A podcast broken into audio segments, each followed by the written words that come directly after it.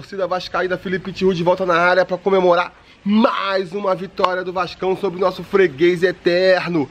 Vasco da Gama 2, Fluminense 1 em São Januário. Grande vitória, fundamental aí para as pretensões do Vasco na temporada. Um jogo em que primeiro tem que fazer aqui realmente é, é uma, um, como é que se fala? Uma autocrítica, né? Porque mais uma vez eu duvidei que o, o treinador fosse mudar meio time do Vasco. Já não é a primeira vez que eu faço isso, outra vez acho que foi com o, com o Valentim ainda como técnico do Vasco, né? Que durante a semana o time treina com o, o elenco todo modificado e eu, ah não, isso aí é para despistar o adversário, ele não vai ter coragem de mudar meio time. E mais uma vez eu fui enganado. Realmente o, o Luxemburgo veio aí com muitas mudanças, né?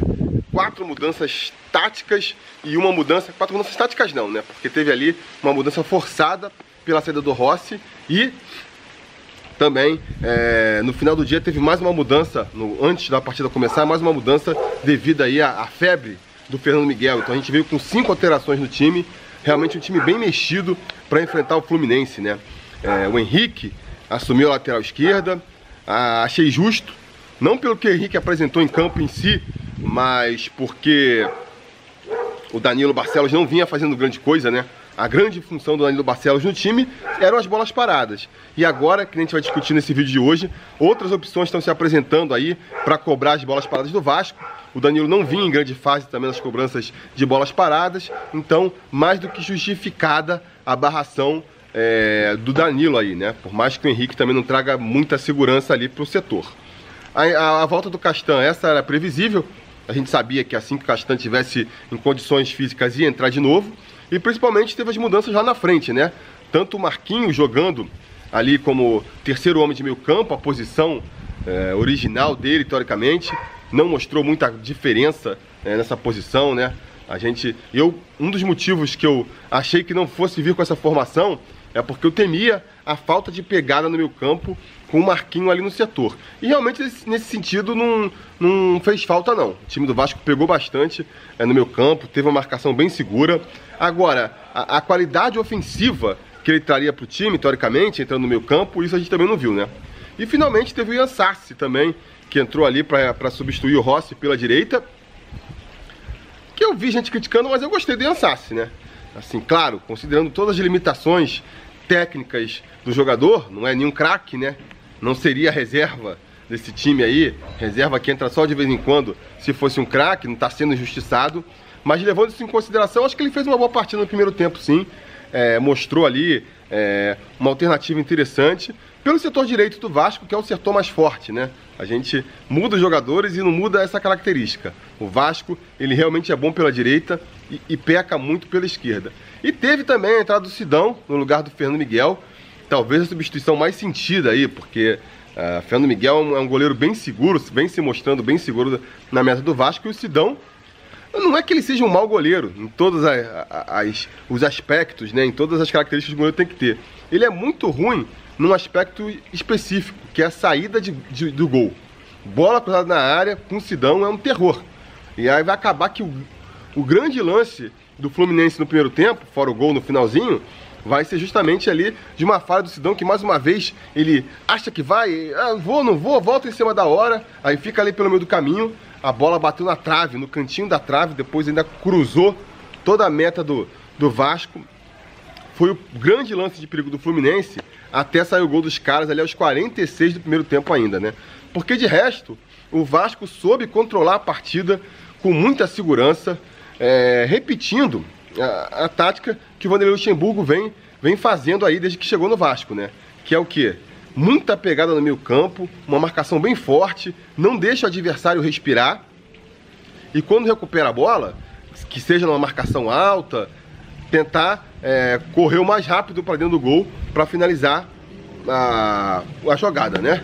E o Vasco foi mais uma vez muito bem com essa estratégia. Repito, o Fluminense não ameaçou a, a área do Vasco. Foi o Sidão quase não trabalhando no primeiro tempo. É, o Pedro também estava desaparecido, mal tocava na bola. Porque o Vasco fazia essa marcação muito boa ali no meu campo, não deixava o Fluminense. O Fluminense queria tentar atravessar o meio campo ali, não conseguia. O Vasco já neutralizava completamente o, o, time tricolor e ainda conseguia eventualmente subir um pouco a marcação e roubar essa bola do Fluminense lá na, perto da área dos caras, né?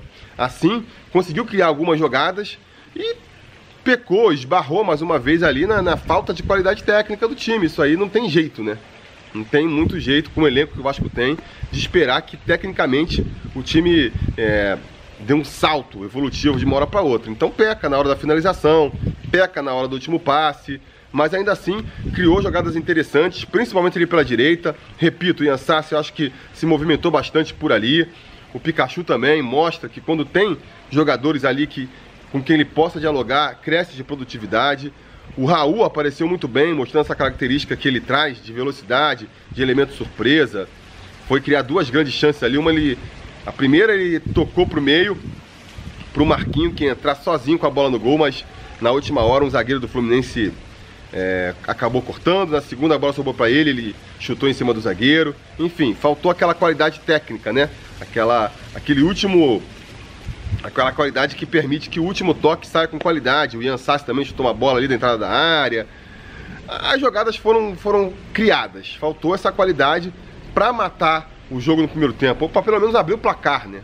Tanto que no finzinho do primeiro tempo, eu estava até comentando aqui, falando, cara, o Vasco precisa converter essa superioridade tática dele em gol. Porque isso aí pode cobrar o seu preço no, no futuro, né? A gente sabe, o Sidão lá atrás não é garantia de nada, é sempre um, uma fonte de incertezas. E principalmente, o Vasco pode cansar, né? Porque a gente tem que ter até palmas aí pro é, Antônio Mello, eu acho que é o preparador físico do Vasco, que veio junto com o Luxemburgo. Tá fazendo excelente trabalho. O time do Vasco tá correndo bem mais do que vinha, né? E a gente vê a diferença em campo. O Vasco, no primeiro tempo, marcou muito em cima, mordeu bastante uh, o Fluminense, não deu espaço pro time do Fluminense. é, marcou muito vezes, fez aquela marcação alta na saída, que é algo que cansa também. O jogo foi às 11 horas da manhã, com o Vasco jogando de preto. Isso rola um desgaste.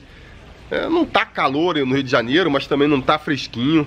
A prova disso é que o, o, o Vanderlei Luxemburgo terminou a partida ali com a, com a camisa dele aberta até aqui o, o umbigo. Então, e o Vasco, apesar de tudo isso, conseguiu manter o ritmo ali no primeiro tempo, então isso é louvável, né? Mas fica aquele medo, no segundo tempo, por mais que consiga ainda manter ali a alta intensidade, sempre vai ter uma queda, né?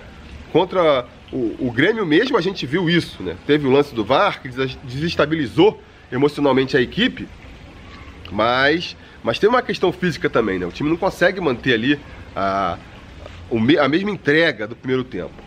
E, gente, e, e, aí eu falava isso, de que da importância do Vasco fazer um gol, quando numa vacilada da defesa, quem faz o gol foi justamente o Fluminense, né? Que, que vinha sendo dominado pelo Vasco ali, mostrando ah, o trunfo que é ter ali uma, um recurso técnico. Porque pegou ali o, o Pedro, que é um grande atacante, a bola sobrou para ele, ele já mandou ali um chutaço. Vi gente é, criticando o Richard, porque saiu errado, o Marquinho, que era para receber a bola e perdeu, o Henriquez, que podia ter cortado, até o próprio Sidão. É, nenhum dos. Todos tiveram sua, sua, dose de erro ali, mas eu não crucifico ninguém pela jogada, não. É. O lance de sair jogando tem que ter aquela avaliação rápida ali. Não dá pra ficar só no chutão pra frente, porque senão você rifa a bola pro adversário e não joga. Se o adversário tem a proposta de marcar a sua saída, você tem que tentar sair jogando, não tem jeito. Senão você faz o jogo dos caras. Agora, tem que sair com qualidade, faltar qualidade. O Sidão, o resto também, o Marquinho pegou a bola na fogueira, não conseguiu. O Henriquez poderia ter chegado um pouco antes. É, tudo bem. A bola passou um pouco embaixo do Sidão. Repito, todos falharam, mas não foi, eu acho que uma falha clamorosa é, individual, não. Foi no máximo uma falha coletiva ali, que acontece. Ninguém vai conseguir fazer uma partida perfeita. E aí, a gente deu azar, né? De cair no pé do Pedro, que, repito, é um jogador que tecnicamente é muito bom. Fez uma boa finalização. E eu que estava lamentando do Vasco não sair na frente, porque tinha que ir para o intervalo vencendo a partida acabou que a gente foi para o intervalo perdendo a partida, né? Ah, e como o Vasco tem uma dificuldade muito grande de finalizar, a gente ficou preocupado. Fiquei preocupado. Eu falei, cara, como é que, que vai ser esse segundo tempo do Vasco, né? Confiante, a gente tem que vencer essa partida de qualquer jeito, mas eu admito que eu estava preocupado sim. E, e, a minha preocupação, ela mostrou algum fundamento no início do segundo tempo, porque o Vasco realmente voltou num ritmo menos acelerado, não conseguia mais marcar com aquela pressão, o que permitiu que o Fluminense chegasse mais vezes é, à área do Vasco, né? O Fluminense mais solto também, conseguindo ali. O Fluminense foi o contrário do Vasco, né? Tava é, pressionado, jogando é, nas cordas o tempo, o tempo todo, de repente consegue ir para o intervalo com gol, volta com mais confiança, isso também pode ter ajudado. É, então foram os 10 primeiros minutos de um jogo aberto ali no segundo tempo, até que, que vai começar a virada. Primeiro começa com o Vanderlei Luxemburgo fazendo mudanças, percebeu ali que daquele jeito não dava, tirou o Marquinho para botar o Thiago Reis e logo em seguida tirou também o, o Ian Sarce para botar o Bruno César, né? Thiago Reis, eu acho que faria muito mais sentido ele ter entrado no primeiro tempo, que é quando realmente o Vasco foi mais intenso e a bola correu mais perto da área do, do, do Fluminense ali, faria sentido ter um, um centroavante mais nato. No segundo tempo acabou não tocando muito na bola. E o Bruno César, eu falei, caraca, Bruno César, vamos mais uma vez apostar no Bruno César. Será que vai ajudar? Ele já tinha feito ali uma boa partida no, no jogo treino, né? No meio da semana. E acabou que o Bruno César foi decisivo, né? Pra mim tá devendo muito ainda do que se espera dele, do camisa 10, o cara que veio para ser referência no time, tem que melhorar muito, mas pelo menos ele já, já mostrou que pode fazer uma diferença, foi ajudar a mudar o jogo aí, porque junto com essas duas modificações, rolou também a expu primeira expulsão do Fluminense, né? O Digão ali fez o segundo, uma segunda falta para amarelo, as, as duas faltas que ele recebeu amarelo foram faltas indiscutíveis, então não tem que reclamar, né? Expulso, o Vasco ficou com um a mais. É, a torcida também, vamos aproveitar aqui para mais uma vez parabenizar a torcida do, do, Vasco, apesar de que não é surpresa nenhuma, né? Torcida do Vascão levando o time no colo aí, mas fez uma pressão grande, lotou São Januário, os ingressos estavam esgotados há dois dias, sei lá. E aí aquele caldeirão inflamado ali, Fluminense com jogador a menos, o Vasco foi para cima, meio atabalhoado, sem conseguir criar grandes jogadas, é uma dificuldade muito grande do time ainda, mas acabou que no cruzamento ali de uma falta pela direita, né, sempre pela direita, o Bruno César cruzou na cabeça do Marrone, o Marrone, a bola já saindo ali de direção do gol, o Marrone cabeceou, o goleiro fez a defesa, mas deu rebote, e depois de um bate-rebate ali, o Castan, que voltava pro time, fez o seu golzinho pelo Vasco, primeiro gol do Marrone, do Primeiro gol do, do Castan pelo Vasco, se não me engano. E já deu aquela tranquilidade. Pô, bora pra cima. Vamos pra cima, um a um, empatamos o jogo. Já, já melhora um pouco a situação do Vasco. Os caras estão com a menos, vamos pra cima. O Vasco continuou nessa pressão. Fez mais uma substituição ali, ousada, tirou o Valdívia, que eu acho que até vinha bem. Eu, não é ainda também um jogador referência, mas está melhorando em relação aos primeiros jogos que ele fez antes da parada aí pra Copa. Mas, cara, não consegue jogar uma partida inteira, né? Eu acho que esse deve ser o nono jogo, é por aí, o oitavo, nono jogo do, do Valdívia pelo Vasco e ele não conseguiu terminar uma partida inteira. Tem sempre que ser substituído. Ou entra durante a partida ou quando começa como titular, é substituído, né? Dessa vez foi substituído para a entrada do Cáceres, que foi para a lateral direita. O Cáceres também há muito tempo a gente não via jogando pelo Vasco, né? Para o Pikachu ser mais adiantado para jogar como ponta. E aí, com o Pikachu mais adiantado, vai criar realmente ali o lance que vai, vai decidir a partida, porque no lançamento do Bruno César, pro Pikachu, que vinha jogando mais avançado que nem um centroavante ali, o zagueirão do Fluminense fez uma falta quando o Pikachu já era o último homem correndo em direção ao gol e por isso recebeu o cartão vermelho direto. A gente pode discutir aqui uh, o rigor desse cartão vermelho, né? Porque o motivo do cartão vermelho é claro. O, o Pikachu, ele ele tava pegando, ele era o último homem, né? Se ele pega a bola ali, ele ia sair na cara do gol. Que você pode discutir, muitas vezes para argumentar se não poderia ser um amarelo, é que, que ele estava um pouco longe do gol ainda, ninguém sabia se ele ia conseguir matar direito a bola. Enfim, o juiz achou que, que era lance para expulsão. O jogador do Fluminense foi expulso. E aí, isso já era uns 30 do segundo tempo, né? Você quando vê o jogador expulso fala, pô, beleza. Agora o Vasco tem 15 minutos para buscar essa virada aí. Só que calhou de já na cobrança de falta, o Vasco conseguir a virada numa cobrança, numa verdadeira pintura do Bruno César. Uma verdadeira pintura do Bruno César, botou a bola lá no ângulo e conseguiu aí fazer o 2 a 1 trazer a virada. Chegou até bem antes do que esse coração pessimista aqui, mas acostumado a sofrer, esperava. E a partir daí, com dois a mais em campo, vantagem no placar, a verdade é que o Vasco só cozinhou a partida, né? A torcida é, até esperava uma agressividade maior do Vasco da Gama, vamos para cima, vamos golear os caras agora. Mas a verdade é que ali embaixo rolou um pragmatismo bem mais forte ali no campo, né? O Vasco, repito, falta essa qualidade técnica também para saber se impor com, com facilidade. Preferiu é cozinhar mais o jogo ali, já que o Fluminense não deveria atacar muito tempo. Uma jogada arriscada também, porque acabou que no finalzinho da partida o Fluminense ainda deu alguns umas arriscadas lá na frente. Numa dessa, dá um azar, empata uma partida que não poderia empatar, né?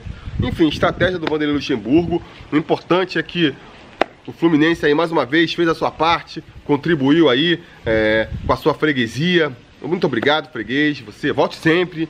Que bom seria. Bom seria se a gente jogasse contra é, 19 times do Fluminense, né? Aí o Vasco era campeão invicto, 100% de aproveitamento, porque os caras realmente são ponta firme, a gente consegue dar uma afastadinha aí da zona de rebaixamento, melhora um pouco aí a produtividade do time, que é mais importante, né?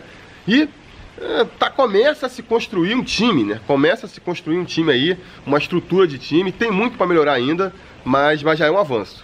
E, e, fora tudo isso, né? A grande, o grande ponto positivo aí do time, do, dessa, dessa manhã de sábado, é o, o Bruno César, que eu vi que foi eleito craque da partida aí, o pessoal estava discutindo no, no, grupo de conselheiros, né? Que parece que o Gerson botou ele como é, o craque da partida e eu concordo. Eu concordo porque ele foi fundamental nos três gols.